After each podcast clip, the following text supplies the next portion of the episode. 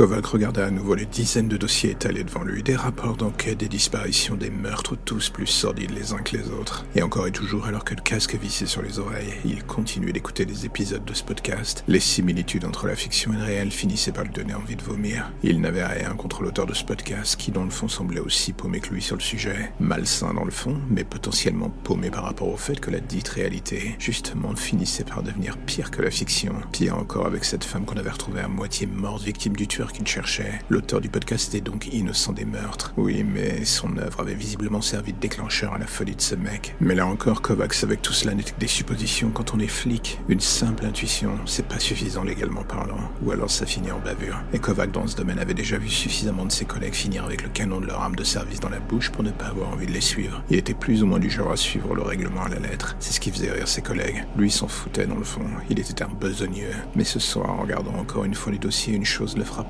L'enquête n'avait qu'une seule approche possible pour en finir. Sortir des clous. Aller là où la logique et la justice n'ont plus rien à dire. Quand il avait rendu visite à cette femme à l'hôpital, il avait compris qu'elle avait déjà commencé le voyage qu'il allait devoir entreprendre. C'était pour cela qu'il lui avait laissé une copie de ses dossiers. Est-ce que sous son masque de flic idéal, Kovac ne venait pas en fait d'utiliser la colère et surtout l'envie de vengeance de cette femme pour essayer de la transformer en cobaye? Peut-être. Une option lui permettant de rester dans le cadre de la loi pour l'instant pendant qu'elle allait enfreindre à nouveau toutes les règles pour lui. L'espace d'un instant, il croisa son regard dans le reflet de la vitre en face de lui, les traits marqués par la fatigue. Il se regarda un instant. Il savait que derrière son apparente neutralité se une petite voix, le genre de celle qui gratte, qui gratte et ne demande qu'à sortir. Des années à côtoyer la pourriture humaine, cela finit par laisser des traces qui ne sont pas toujours visibles à l'œil nu.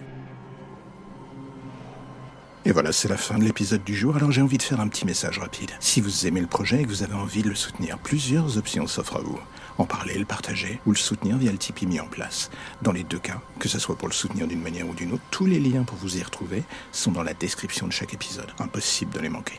Et en attendant le prochain épisode, justement, n'hésitez pas à rattraper ceux que vous n'avez pas encore entendus, voire même à vous refaire une écoute de tous les épisodes. J'ai envie de dire, soyons fous. En attendant, on se dit à bientôt pour de nouvelles histoires plus ou moins sombres.